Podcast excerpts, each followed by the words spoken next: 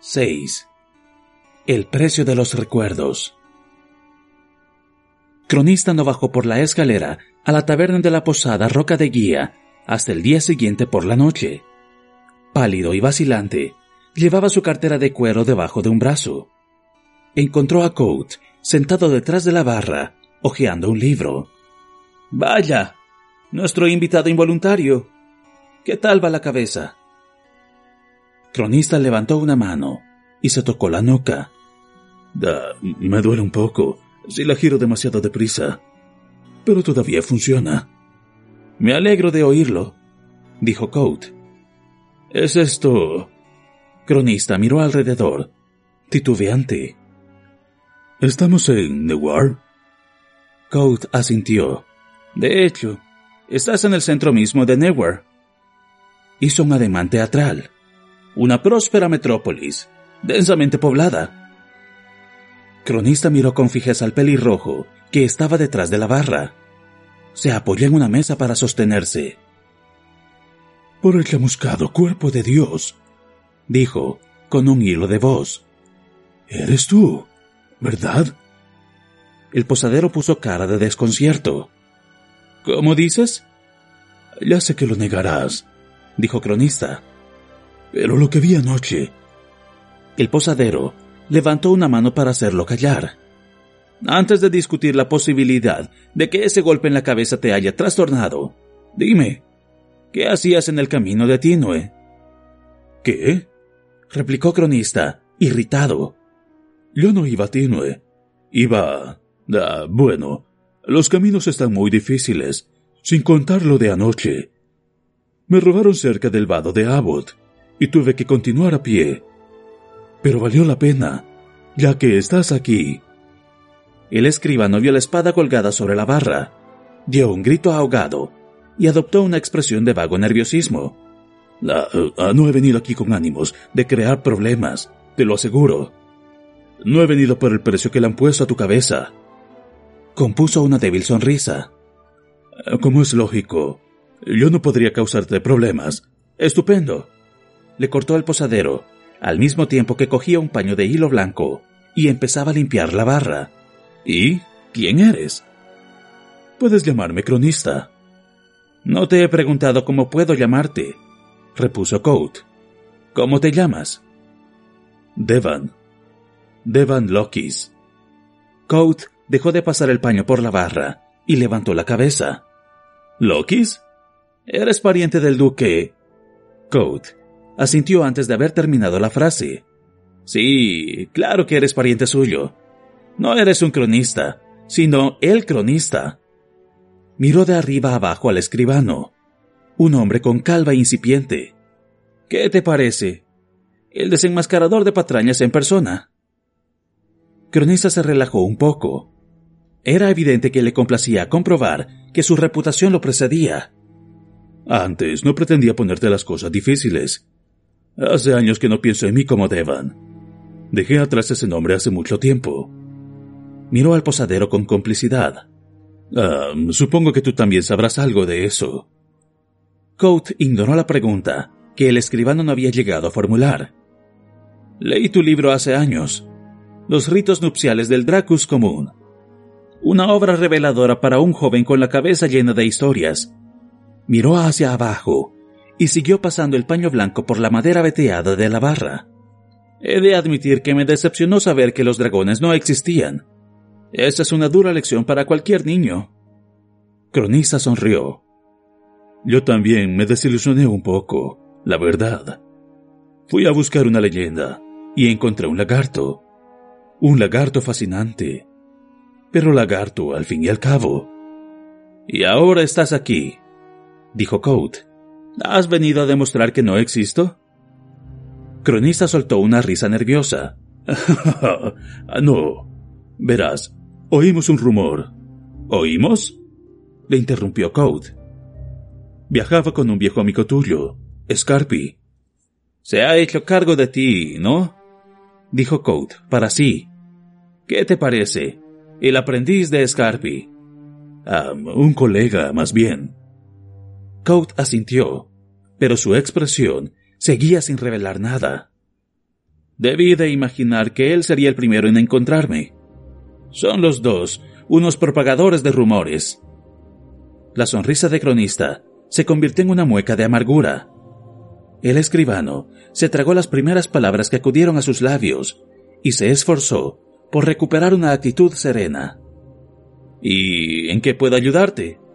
Code dejó el trapo y compuso su mejor sonrisa de posadero. ¿Te apetece beber o comer algo? ¿Necesitas una habitación para pasar la noche? Cronista vaciló. Tengo de todo.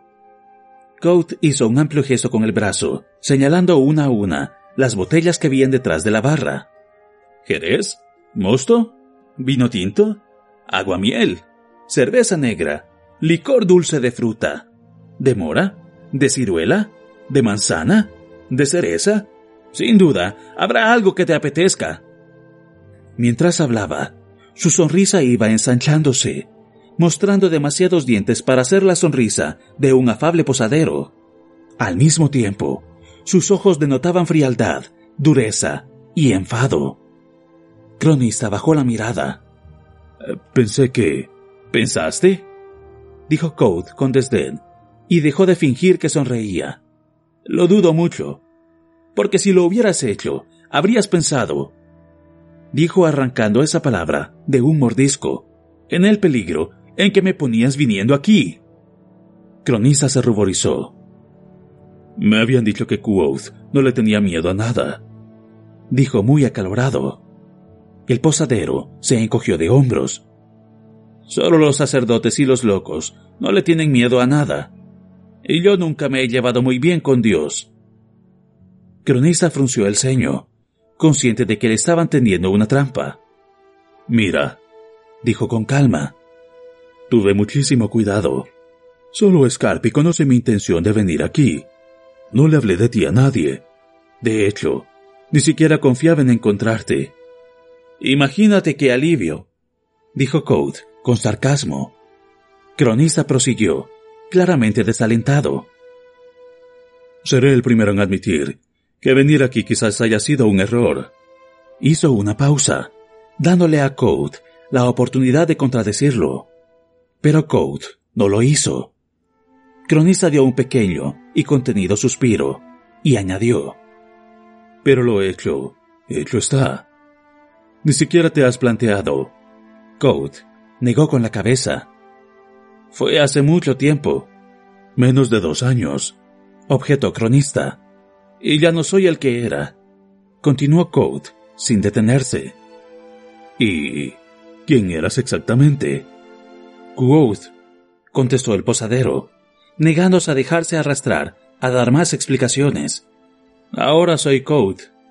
Regento esta posada.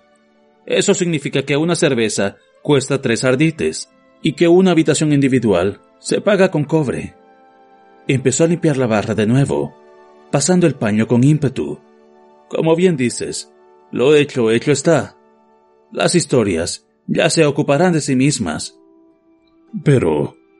Coat levantó la cabeza, y Cronista vio más allá de la ira que desellaba en la superficie de sus ojos. Por un instante distinguió dolor debajo, un dolor crudo y sangrante, como una herida demasiado profunda para cicatrizar. Entonces Coat desvió la mirada y solo quedó la ira. ¿Qué serías capaz de ofrecerme que valga el precio de mis recuerdos? Todos creen que estás muerto. No lo entiendes, ¿verdad? Code sacudió la cabeza, entre divertido y exasperado. De eso se trata. Cuando estás muerto, nadie te busca. Los viejos enemigos no intentan ajustar cuentas contigo. La gente no te busca para que narres historias. Concluyó con mordacidad. Cronista no se rendía. Según otros, eres un mito. Sí, soy un mito, afirmó Coat con soltura, haciendo un gesto extravagante. Un mito muy especial que se crea a sí mismo. Las mejores mentiras sobre mí son las que yo mismo he contado. Dicen que nunca has existido, le corrigió Cronista con delicadeza. Coat se encogió de hombros y su sonrisa se apagó un poco. Cronista, al detectar un atisbo de debilidad, continuó. Algunas historias te retratan como un poco más que un asesino sorprendido infraganti. También soy eso. Code se dio la vuelta y se puso a limpiar el mostrador de detrás de la barra. Volvió a encogerse de hombros, pero sin tanta indiferencia. He matado a hombres y a seres que eran más que hombres, y todos se lo habían ganado. Cronista sacudió lentamente la cabeza. Las historias te llaman asesino, no héroe. Quoth el arcano y Quoth el asesino de reyes son dos personajes muy diferentes. Quoth dejó de limpiar el mostrador y se volvió hacia el escribano. Asintió sin levantar la cabeza. Algunos incluso dicen que hay un nuevo Chandrian, un nuevo terror en la noche. Tiene el pelo tan rojo como la sangre que derrama.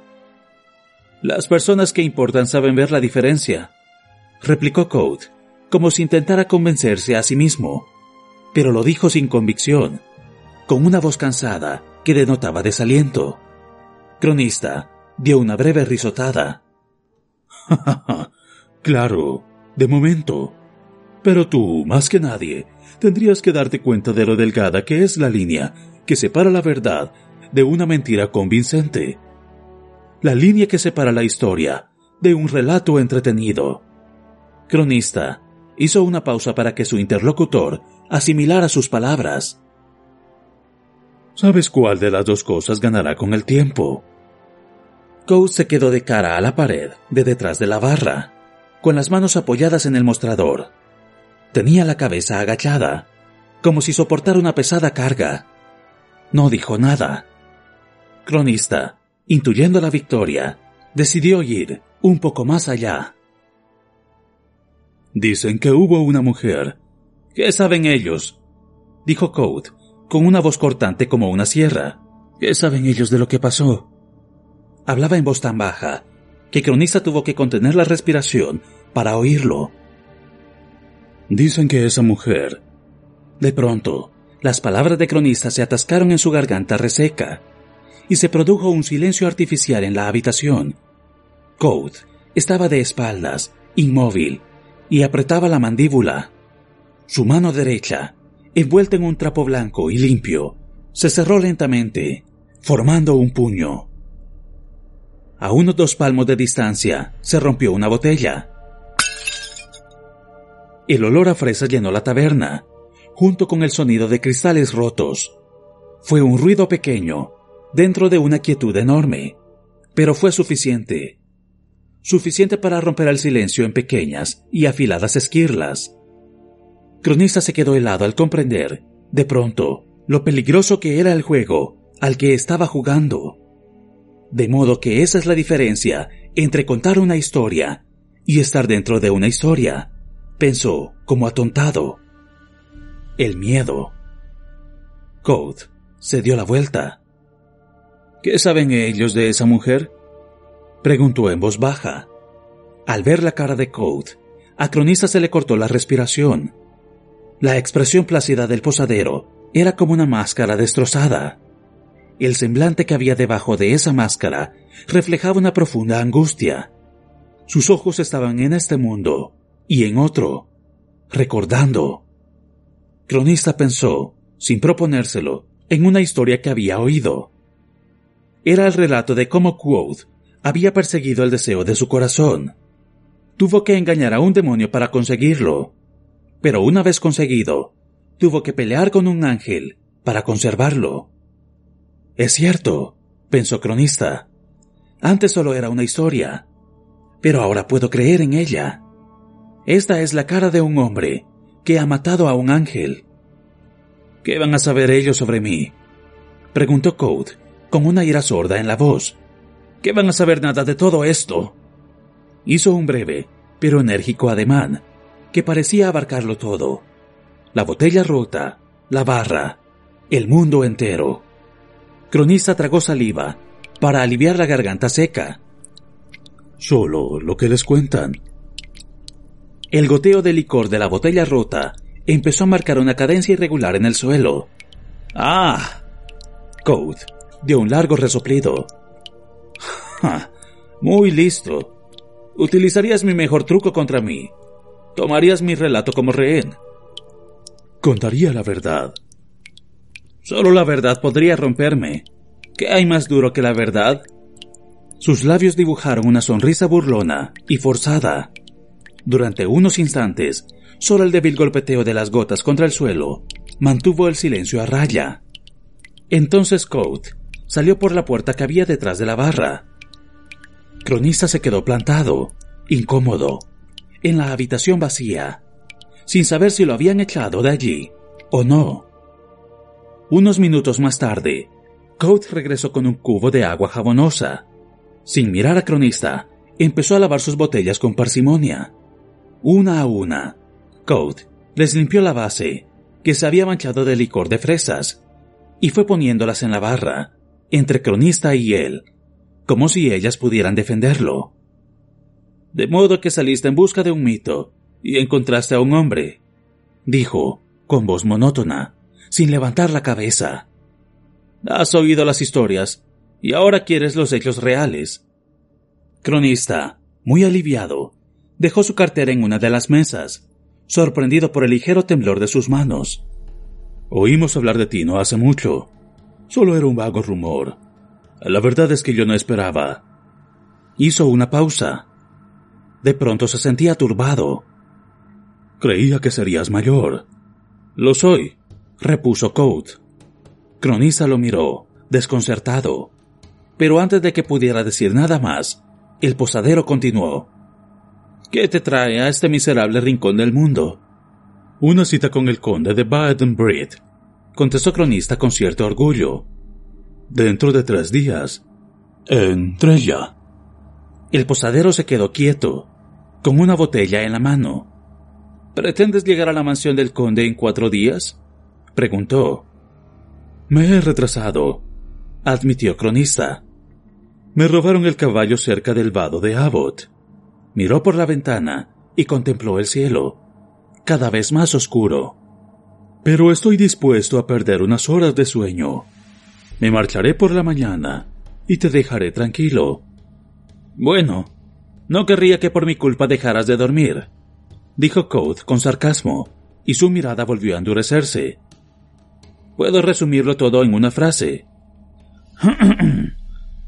Viajé, amé, perdí, confié, y me traicionaron.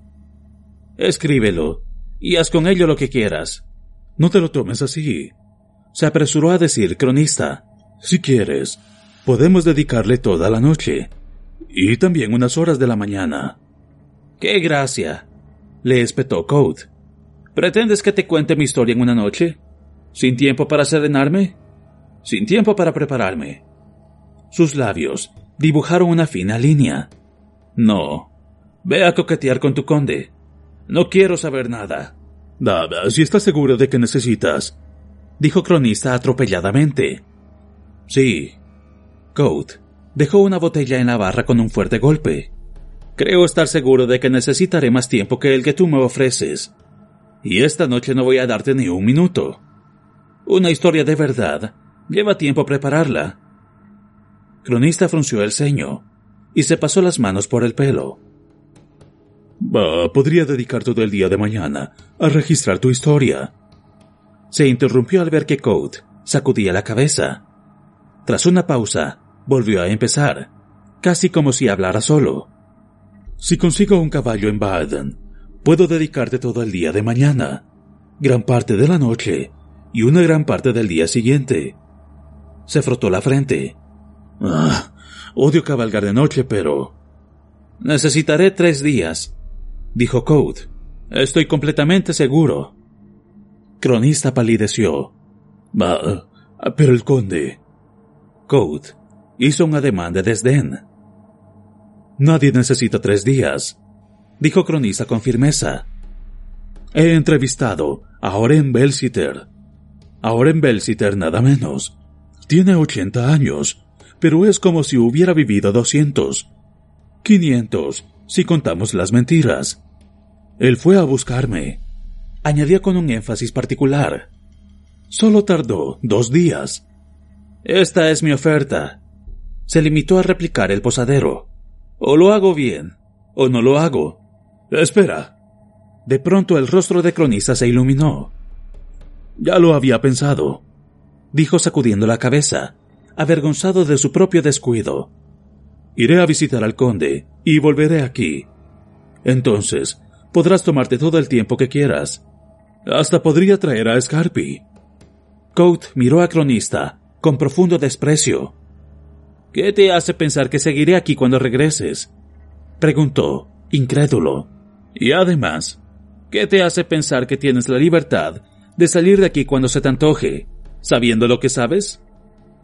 Cronista se quedó muy quieto. me estás. Tragó saliva y empezó otra vez. me estás diciendo que.